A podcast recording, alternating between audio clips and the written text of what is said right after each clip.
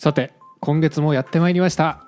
今月の一冊のコーナーということでですね、はいえー今現在収録しているのが11月の約半ば頃ということでですね、はい。えー先月の今月の一冊となっております。先月の今月の一冊。はい。むず。先月発表し損ねたんですね。そうなんです、まあ、ちょっと収録のタイミングの都合とか、僕が独立するタイミングの都合とかいろいろありまして、うんうんうん。えーここまで来てしまったんです来てしまいけども今ました。はい。日はですねはい。種本あ種まず初めに言っとくとね、はい。今回はちょっとこれ外れ会の予感がしますよ。あんま言わないですよ最初に。言言っちゃダメなんですよ聞く気失せちゃう。聞き失せるから。本当にね読んでて辛かったっす。おやめればいいじゃないですか。やめません。やめないそこでやめたら一冊読めなくなるからやめません。うん。はい、あれですね。なんかも目標に対するコミット力強いですね、なんか。そうなんですよ。早めに決めればまあ違う本にも乗り換えれたかもしれないんですけど、はいはいはい。うんちょっともう半ば過ぎたタイミングで悩んでたんで読み切りました。さすがです。本日ちょっのとですねそれ、はい。本つまんないみたいなこと言ってますよ。大丈夫ですか？大丈夫です。大丈夫なんですね。はい。わかりました。でなんで外れかっていうと本がつまんないじゃなくて僕の力が及ばずでした。どちらかというと。多くありますよねそういう時って、はい。そんな本の内容内容じゃないや、えー種本がですねはい。暗号技術実践活用ガイドということでですね、うん。えー我々コンピューター触ってるというか暗号化だのなんだの出てくるじゃないですか、はいはい。いっぱいある。セキュアだの。いっぱいある。いっぱいありますよね、はい。うんそんな裏側で使われてる、えー数学的なロジックについてすっごい説明されてたんで、うんうんうん。数学弱者の僕としてはですね、えーすごく理解ができなかったうん。そんな本でございます。数学弱者なんですか？そうなんかあのどういう感じで理解できなかったっていうかというとですね、うん。えーまあこの暗号方式ってこういう仕組みですよ。で裏側ではこういう数式があってつまりこうなんですよみたいなところのつまりのロジックが全然つながんなくてですねううん。ん何回読んでも分かんなかったんですよね。はい。うんそんな中から今日は淳平くんはい。あなた基本情報を受けようとしてますね。見えます。やべえ。はい、はい。一応。基本情報に出てくるあの部分をちょっと解説していこうかなと思ってます。あじゃあ、はい。じゃあついていけそうかもしれない。あ大丈夫だと思う、あはいはいはい。大丈夫だと思います。僕一応大学でちょっとやったんで。あの暗号化の部分は今日暗号化の中でも特に基本情報で出てくるすっごい簡単なあの部分に触れていこうかなと思いあますんで。じゃあじゃあじゃあ。じゃあいやすごい簡単かっていうと。常識かもしれない。あれですね、まあ、知っておくと便利かどうかはさておきはい。基本情報で1問正解が増える、おおでかい。でかいね。うん、そんな回にしていこうかなと思ってますんで、はい。よろしくお願いします、はい。ということでまず暗号とは何ぞやという話なんですけど、はい。そもそも淳平くん暗号の定義とは何でしょ暗号の定義。お答えたいなこれ。なんでしょ暗号の定義。えーと。う暗号広いですよ。コナン君とかにも出てきますから。うそうだよ。これコンピューターに限らずですよ。なんか古くはなんか戦争とかなんですかね？暗号って。まあなんか多分。自分にしかわからないいはいや第三者にそれを見られた時に、うん。そいつに意味を理解されないようにうん。して自分とそのやり取りしたい人だけがうん。理解できる状況にすること。いいじゃん。おおまあ同じような回答ですね。多分、もう言うたら日本語とかも暗号なんじゃないかって思っちゃいますね。あ別言語ってことね。はい。まあそれもあのあながち間違いではないかもしれないです。はいはいはい、うん。暗号というのはですね、はい。まず暗号化されてない普通の文章うん。を平文と言います。あはいはいはい。うん。平文、あれ平文だよね。平文だと思ってます。平文だと思ってます。平文です。よかったです。まさかの訓読み音読みなんですねこれ。そうですね。珍しい。平文、平文。えー暗号化してない通常の文章、まあ、我々が普段話している言葉ですね、うん。うん。こういうものを、えー平文と言いですね。はい。それを、えー暗号化することによって、まあ、解読できないような状態にすると。うんうん。ただそれだけだと解読できないので、えー複合といって元の文章に戻すっああはいはい。ていうところもセットでこう暗号というんですね。うんつまり暗号化のポイントは解読できないようにすること。はい、うん。それを元の文章に復元できることっていうこのうん。うん2つができることっていうのがですね、まあ、暗号の定義というか、うん。えーポイントとなってます、なるほどね。はい。逆に暗号化しないやつ間違えた。複合できないやつありますよね。情報が落ちるってことですかね。いや。戻せないようにします。ある。我々コンピューターエンジニアがよく使うやつです。あるあるあるあるあるあるあるあるある。ハッシュハッシュ。正解。偉い。イエスそれはめっちゃ偉いイエスその通りです。ハッシュ化は逆にもう複合できないようにします、うんまあ、暗号化とハッシュ化の違いそんなところですかね。うん。うんうん。そして、まあ、暗号っていうのはですねコンピューターだけにとどまらないんですよ。はい。うん。で古くは多分紀元前からあります。うーん。え。目的はちょっと知らないんですけどうん。最も古い暗号と呼ばれてるのがですね、シーザー暗号と呼ばれてるんですけどーシーザー。うん。これ紀元前1世紀に登場したやつですね。何に使ってたんですかね？頻繁に使ってたらしいです。じゃあじゃあいろいろだな。頻繁に。頻今繁に今見てる文献には頻繁に使っていたって書いてます。なるほど。はい。まあなんでいろいろ使ってたと思います、まあ、政治とかじゃないと思う。政治とか軍事とかなんじゃない？まあそうですよね。うん。秘密にしたいことですもんね。うん。ラブレターとかかもねあと。めんどくさいですね。めん。どくさいやつ、うん、それだけで振られそうだね。マジでめんどくさいやつですよね。でこのシーザー暗号がねすごい暗号を理解するにあたってめちゃめちゃねシンプルでいいと思うんで、どういう暗号かっていうのをちょっと説明したいんですけど、はい。えー今回じゃあエクセルっていう文字を暗号化していこうと思います。エクセルっていう文字。はい。カタカナ。はい。あいやアルファベットで想像してほしいな。アルファベット。はい。はい。エクセルという文字があります、うん。でこれを暗号化しますと。うん。で暗号化の際にはですね、えーっとまあ、どういうルールで暗号化するっていうのを決めておく必要があるんですね、うんうん。で今回はアルファベットを1個ずらすといううん。あーそういう手は法で暗号化していきましょいはい、うですると E の次 F ですよね。はい。で X の次 Y ですよね。はい。で Excel なんでまた E が来てそれ F になりますよね。うんで L の次 M ですよね。はい。はい。なのでこの Excel をさっきの1っていう数字で暗号化すると FYFM っていう文字になるんですよ。はい。ここからなかなかこう Excel って想像しにくいじゃないですか、うん。これがもう原初の暗号になってます。うんうんうん。ただこれ解読めちゃめちゃ簡単です、うん。なぜなら、まあ、アルファベットの世界の話ですけど26パターン試せばぶち破れるんで1個ずつずらしてダメだったら2個にしてそう。3個ってことですね。うん。そうです。なのでこれは暗号としてはすごいシンプルで分かりやすいんですけど、うん。えー分かりやすい分簡単に突破できちゃうというか複合できちゃう。うん。そのルールを知らない人でも。はいはい。はい。で、えーここにですね暗号のキーがあるんですけど、うん。よく暗号化するときに鍵とかっていう言葉出てこないですか？出てきますね。出てきます。この鍵っていうのがさっきのシーザー暗号でいう1の部分ですね。うんうんうん。ああなるほど。はい。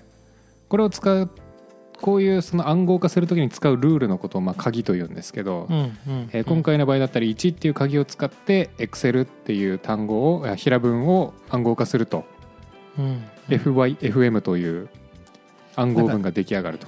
D, D 抜けてません。D あれ？エクセルって C 入ってますよね。あやべ。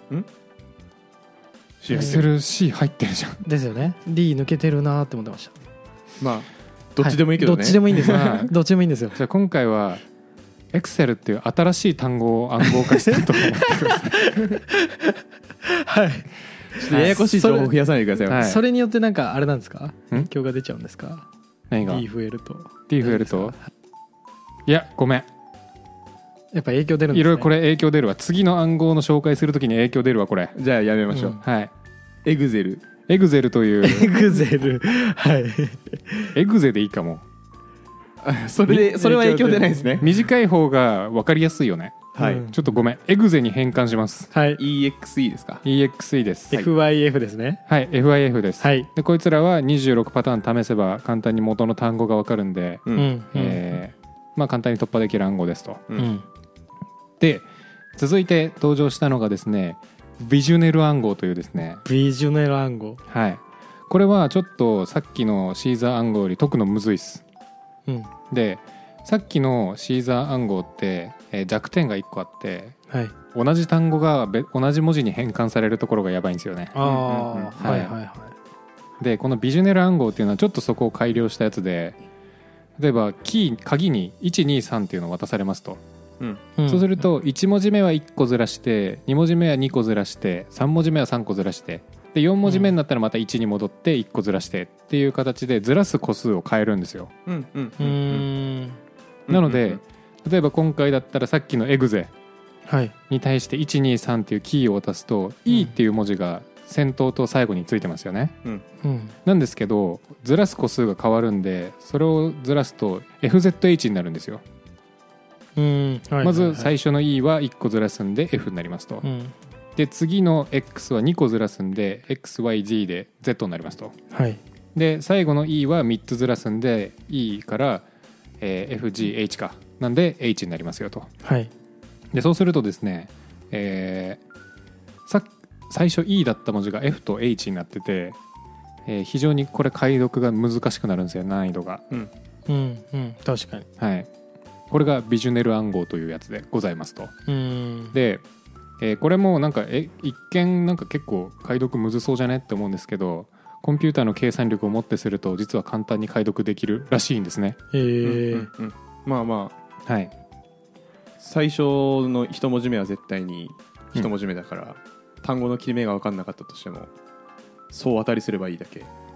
えーっとただ鍵の長さがわからないととはいえでも総当たりできるパターン数ってことですよね。そうなんかね手法だけバッて言うよ。あはい。頻度分析手法。あはいはいはいはい。っていうのを使うとですね、はい。なんかわかるらしいんですけど、うん。まあその辺はちょっと、そういうのがあるんですね。うん、英単語で A なのか E なのか I なのかっていうのが多分いっぱい出てくるからそれに絞ってでたくさん出てる単語うん、じゃないなえっ、となんだ単語じゃなくてなんて言うんでしたっけ？アルファベット。はい。に当たりをつけて解くってことですね。そうです。ああそういうことですね。あ A とか E は多いんだけど Q とか漢字か。少ない単語があるんですよね。頻度分析っていうカタカナを想像してました。漢字ですね。ちょっとインド系だ イねンド系の 謎のあれインがド系だね。漢字ですね。ヒンド分析的な、はいはい。頻度分析ですね。はいはい。了解しました。そうなんですっていうのでこのビジネル、えー暗号っていうのもありありますが、まあ、これコンピューターの力を持ってすると簡単に破れますよと。でこれらの鍵これらの暗号化って、えー実は複合する時と暗号する暗号化する時に全く同じ鍵を使うんですよ。うんうんうん。そうですね。はい。うんうんうん。でこういうのをですね対象鍵暗号方式と言いまして、うん。えーはい。基本情報風で言うと共通鍵暗号方式っていうんですね要はおな複合と暗号で同じ鍵使ってるよという。はい。はい。でこれらのメリットはですねえー実は結構ね早いんですよ計算が、うん。うーん。なんですがそもそもこれ鍵が同じなので、えー事前に鍵共有しないといけないじゃないですか。確かに。それがそれ自体が危ないんですよね。うん。うんうん例えばじゃあこれで暗号化しようぜって言ったその鍵自体は暗号化されてないじゃないですか。はい。だから大変だなと。大変。それバレたらうん。うんはい。そうなんです。そこでコンピューターを使う人たちがですね編み出したうん。エレガントな解決方法。それがですねはい。公開鍵暗号方式というやつなんですね。出た。はいはいはい。聞いたことあるよねでもこれ。あまあ結構はい。頻繁に出てこないですか、頻繁に出てきます。なんかちなみにこういうので使ったなみたいな記憶あります？えっとうん。GitHub とか使っってる気がしますね。使うね。最初。SSH 方式の時ですね。あそうですそうです。はい、はいはいはいはい。使った記憶があります、うん。あでもそれぐらいかな俺が覚えてるのは。なるほど。いいですね。はい。まあ、そこに出てきた裏側で使ってる SSH ってやつはまさにこの公開鍵暗号方式使ってます、うんうんでこれはまあ非対称暗号って言ってる通りですね、えー暗号化する時と複合する時うんはい。で使う鍵が違いますよっていう、まあ、そういう暗号方式ですね、うんうん。まあ、これどういうふうにやるかというとですね、はい。えーまず最初に暗号用の鍵と複合用の鍵をセットで生成するんですね。うんであなたには暗号化するような鍵を渡しますっつって暗号化する鍵だけ配るんですよ。はいはい。でそうするとどういうことが起きるかっていうとまずその暗号鍵に関しては誰にでも配ってるんでうん。もうみんな暗号化できますと。うん。うん。だけど複合するときは自分が持ってる秘密の鍵だけ持ってればいいので、えー暗号文が送られてきたらそれを解読はできるんですけどうん。この持ってる秘密鍵をどっかに漏らさない限りは、うん。えー、とそれを複合他の人はできないんですね。頭いい。なので最初のそのなんて言うんでしょうね。あの共通鍵暗号の時にあった問題点の一個のそもそもの鍵を共有するのが大変っていう問題がここで解決されるんですよ。うん。はいはい。じゃあちょっとこれをですね順平が言った GitHub 上で使いましたみたいなの言ったじゃないですか、うん。はいその手順って覚えてます？ちなみに。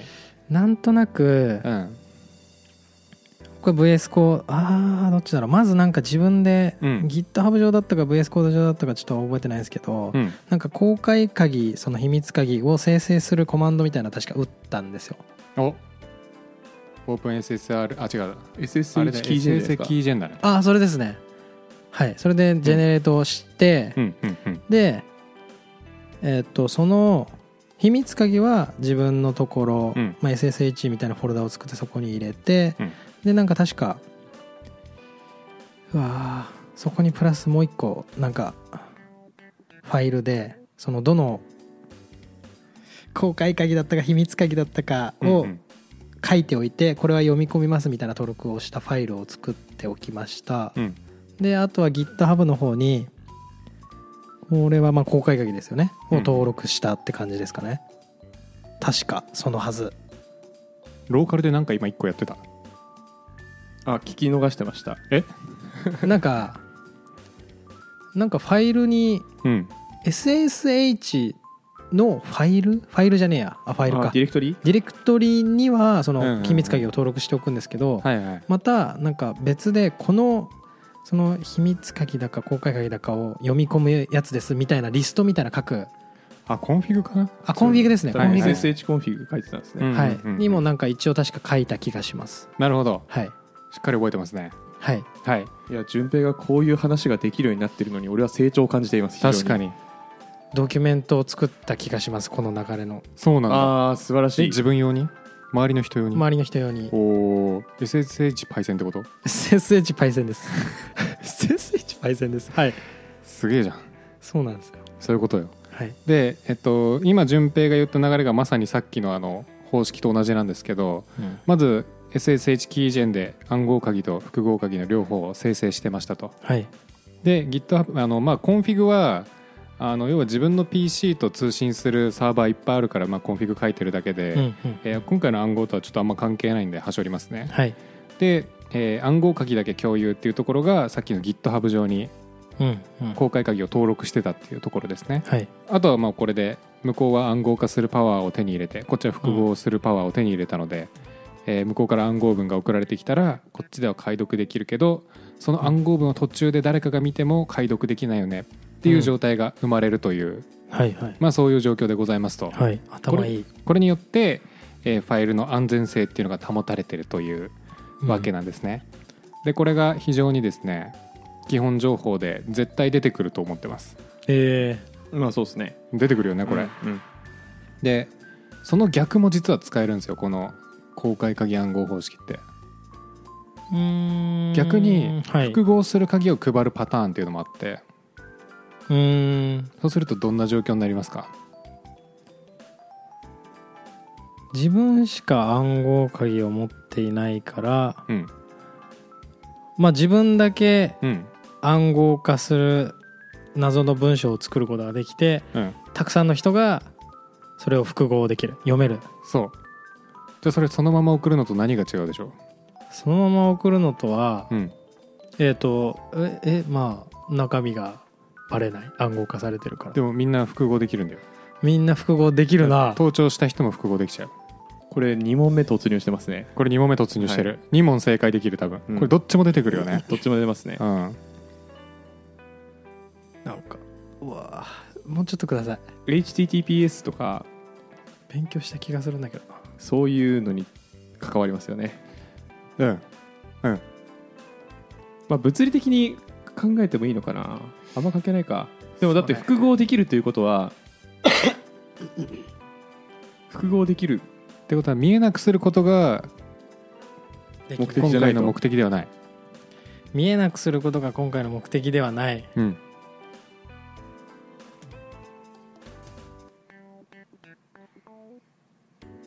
じゃあ逆にその暗号鍵を持ってない人が適当に暗号化して送ってきた文章を複合しようとしたらどうなりますか？複合できません。おここがねヒントですね。ということははい。あ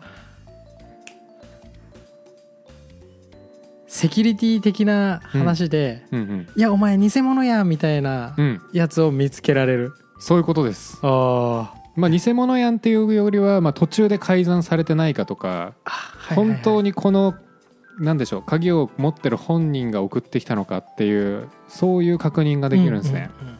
やったな。はいはい、やったな思い出しました。思い出した。はい。そう。これが通称デジタル署名と呼ばれてるやつですね。ああはいはいはい。でデジタル署名と、えー公開鍵暗号方式っていうのは使ってる仕組みは同じで、うん。えーどっちを秘密にしてどっちを、えー公開するかっていう違いだけがあるっていうものなので、うん。これで、え2問正解が増えます。ありがとうございます。これを覚えるだけで、ありがとうございます、はい。で、えーどうしようかな。これの裏側で使われてるところだけちょっと言おうかな。僕これ少し感動したんですけど、うん。えー、と暗号の安全性って2つ種類があってですねはい。情報的安全性っていう概念と計算量的安全性っていう概念があるんですね。うーん。で、えー情報的安全性っていうのはそもそも解読不能っていう状態。はいはい。で、えー計算量的安全性っていうのはめっちゃ頑張ったら解読できるんだけどちょっと現実的じゃないっていうあやつ。あはいはいはい。で、えー今回この公開鍵暗号方式でよく使われるですね裏側のアルゴリズムに、まあ、RSA ってやつかうん。もしくは楕円曲線暗号っていう、まあ、2つの暗号を使われることが多いんですね、はい。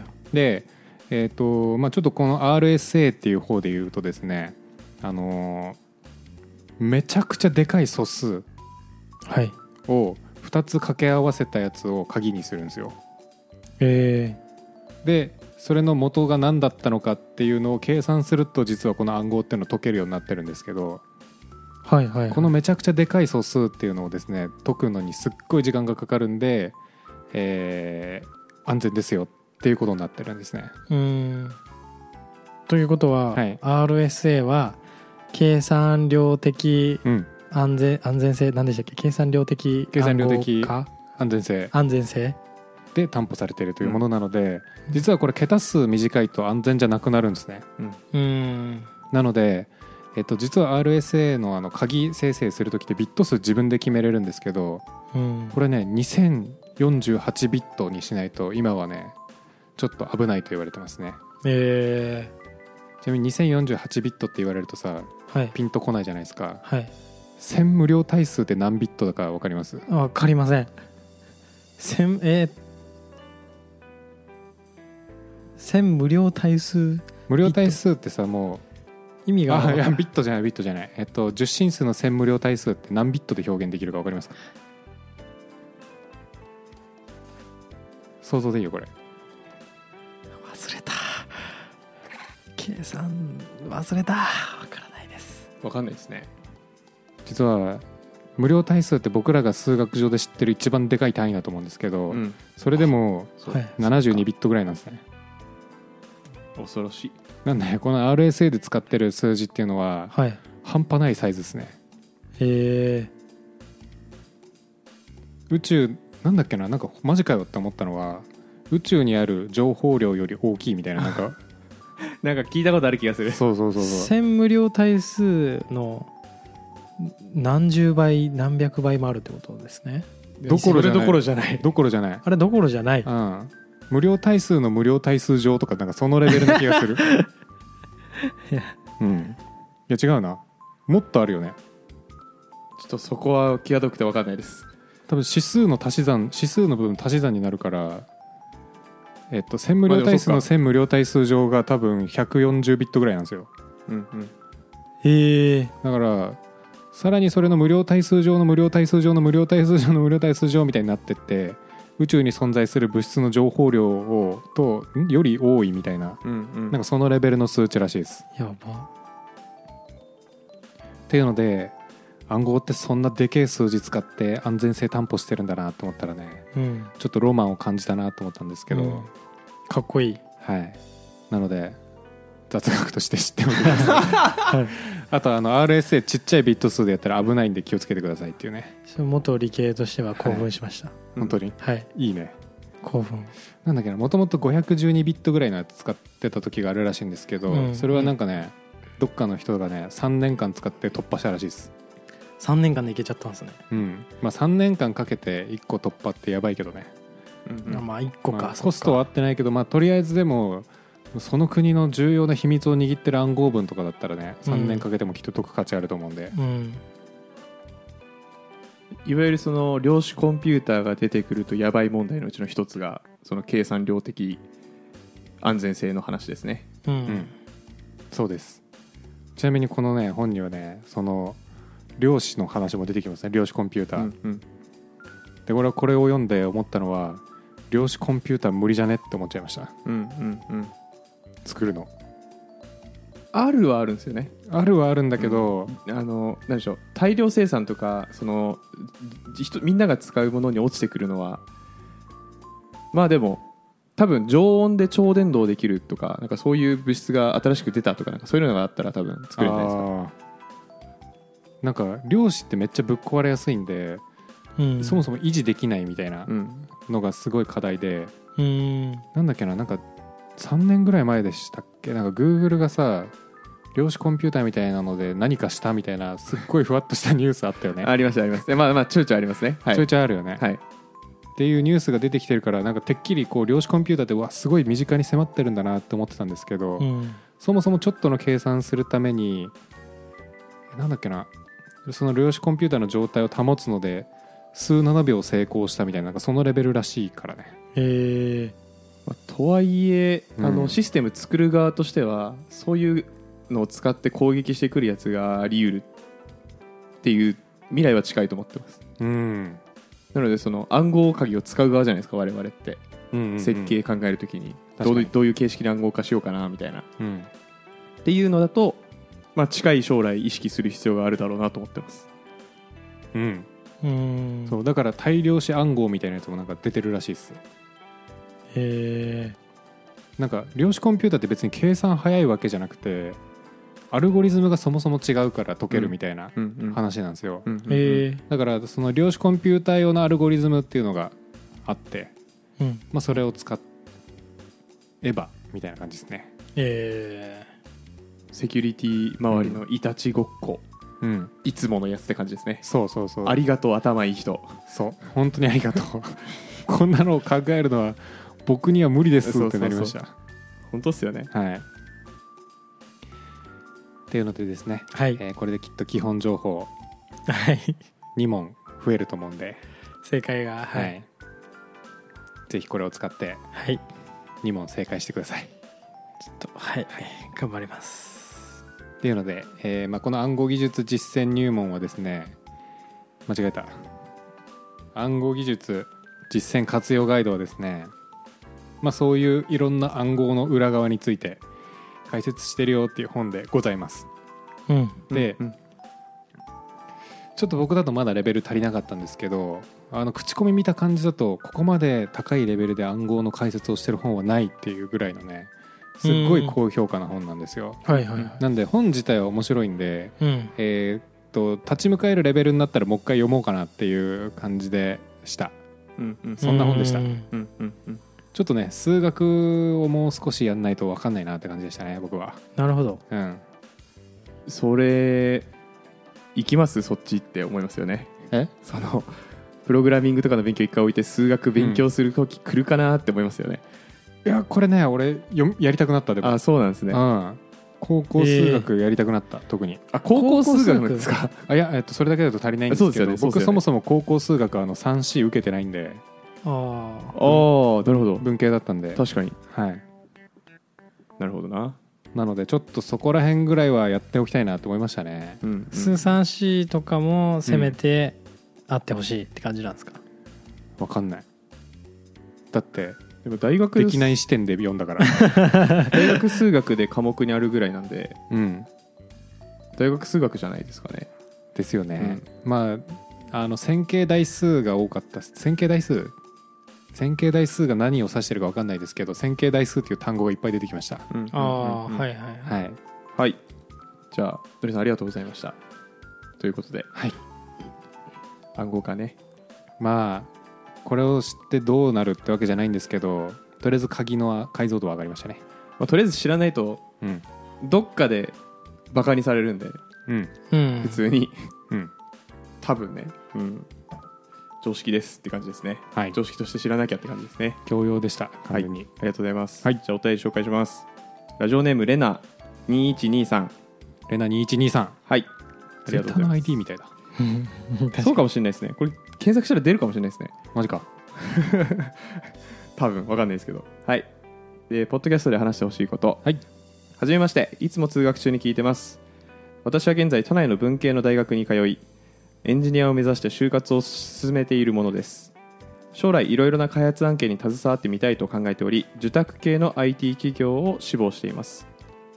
受託系の開発の種類としては主に機関系システムの開発や業務支援系のシステムの開発ウェブアプリの開発などがありますがそれぞれ必要とされるスキルは全く異なるのでしょうか？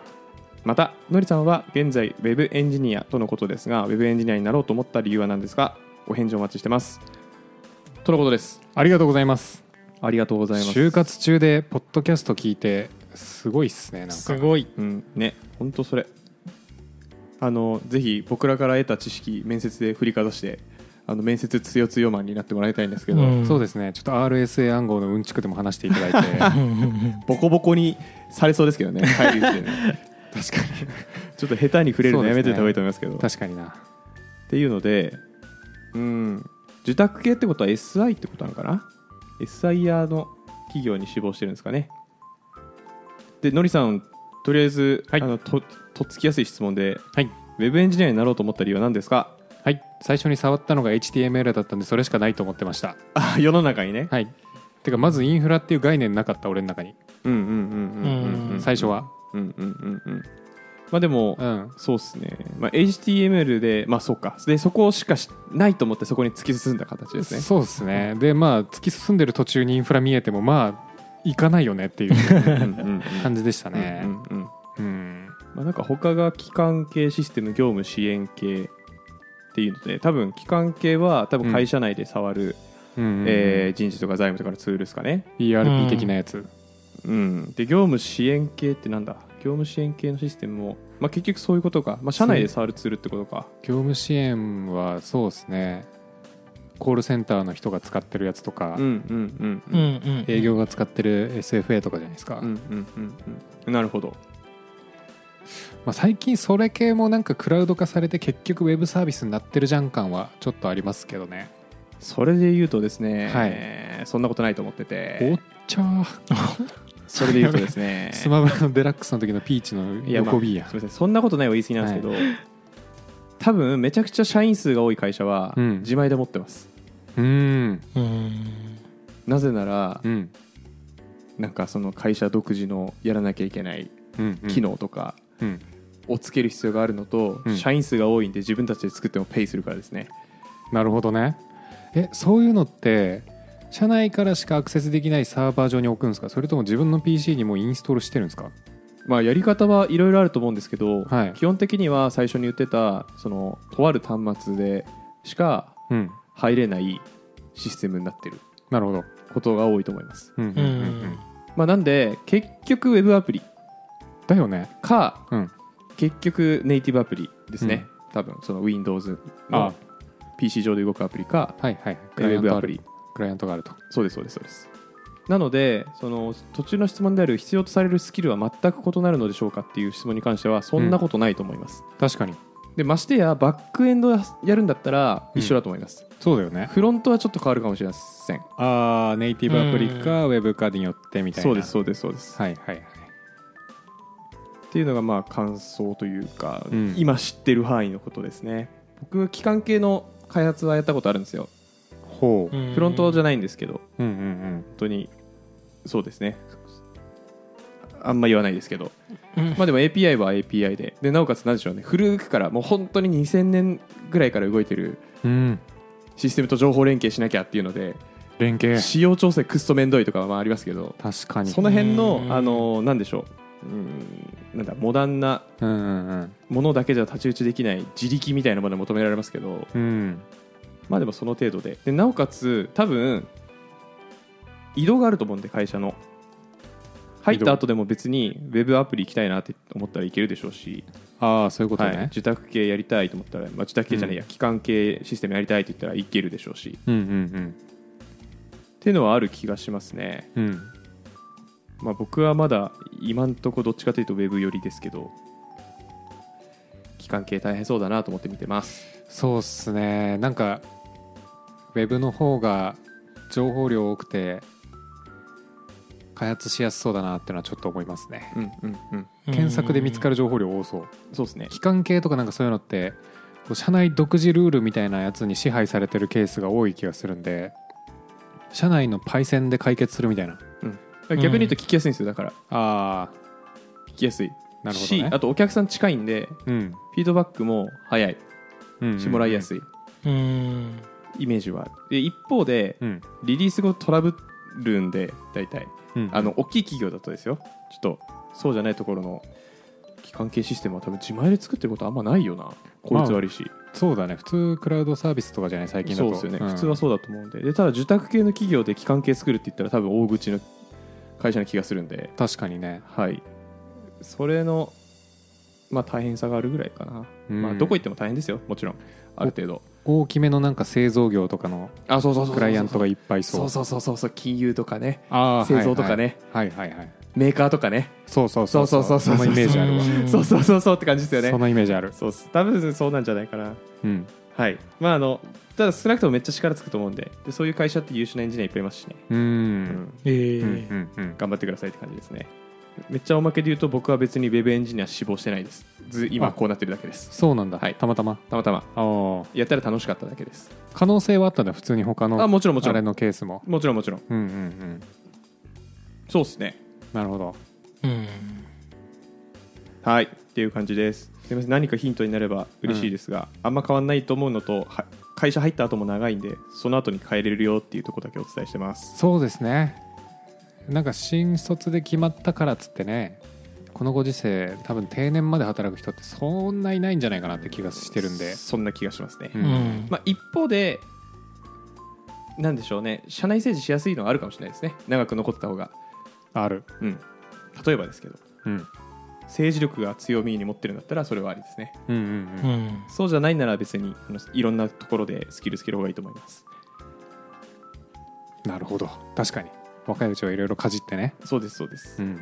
はい。っていうのでまた何かちょっと今の回答に不満があったりもっと聞きたいことあったらまた引き続きお便りもお待ちしてますのでお願いします。お願いします。お願いしますちなみに順平はウェブっしょって感じで ウェブになったんですかね。僕はもうウェブっしょって感じですね。